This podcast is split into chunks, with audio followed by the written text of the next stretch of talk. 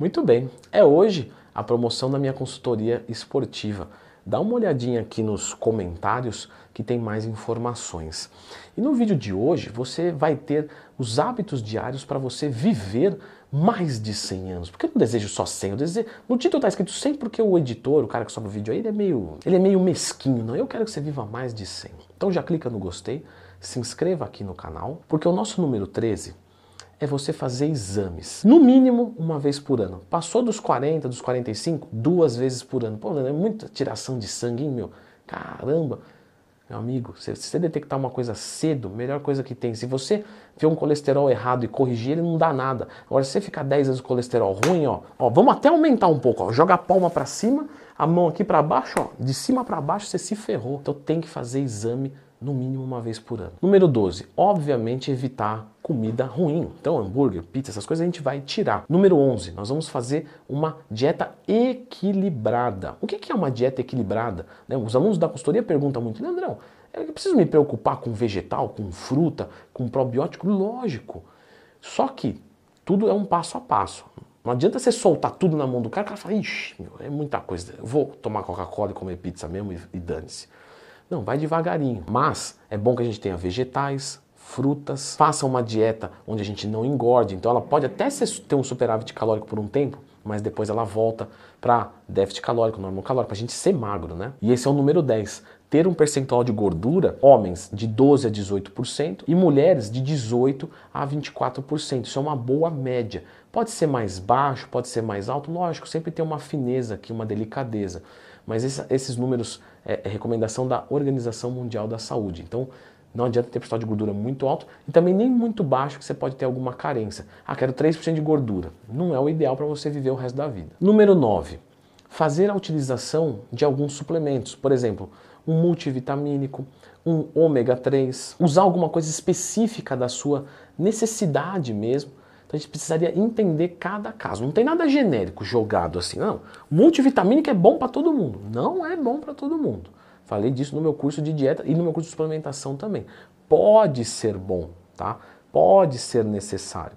Mas vamos abrir o olho para suplementações. Por exemplo, eu tenho caso na família de problema de próstata. Então o que, que eu faço?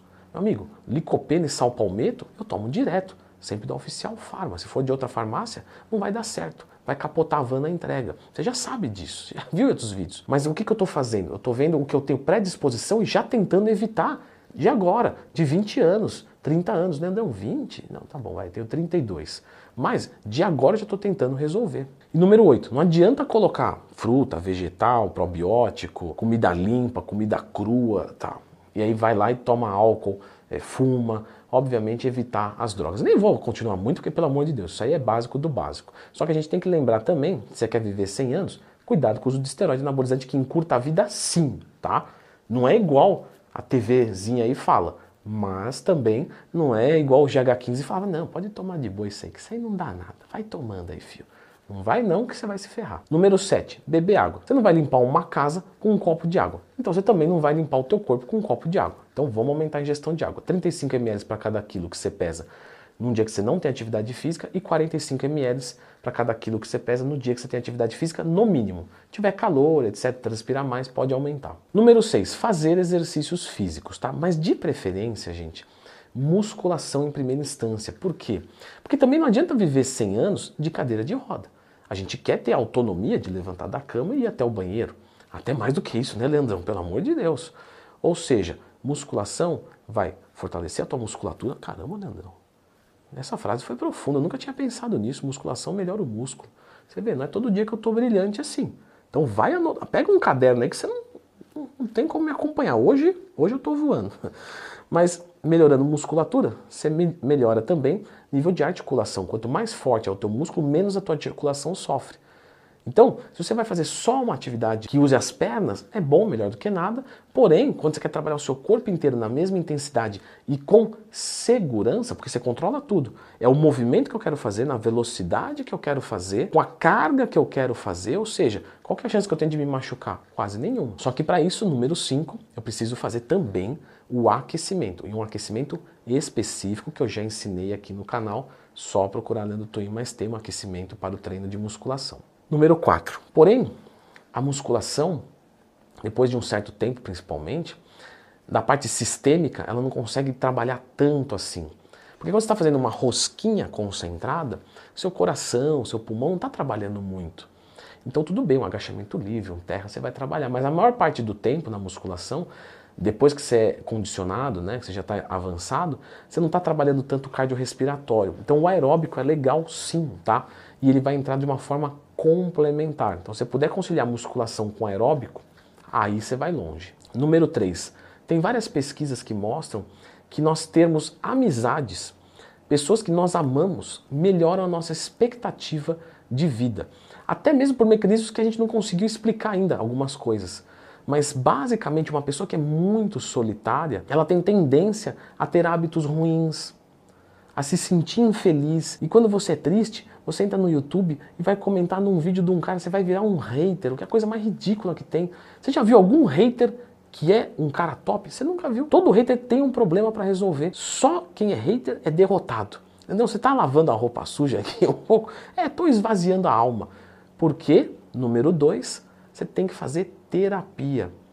Quando a gente fala de amizade e de lavar a roupa suja aqui, descarregar um pouquinho, a gente está falando que o nosso sistema emocional é extremamente importante com a nossa longevidade. Freud já falava, só morremos de tristeza. É óbvio que ele sabia que, que o cara não morre de tristeza, ai, fiquei triste morri, mas que para ele ter um câncer, primeiro ele ficou triste muito tempo e tal. Eu não vou discutir isso aqui agora, né? lógico que precisa de muito mais base de ciência, mas o que eu quero dizer é o seguinte, se o seu humor é ruim, se você é estressado, se você é triste, você tem uma grande chance de se ferrar.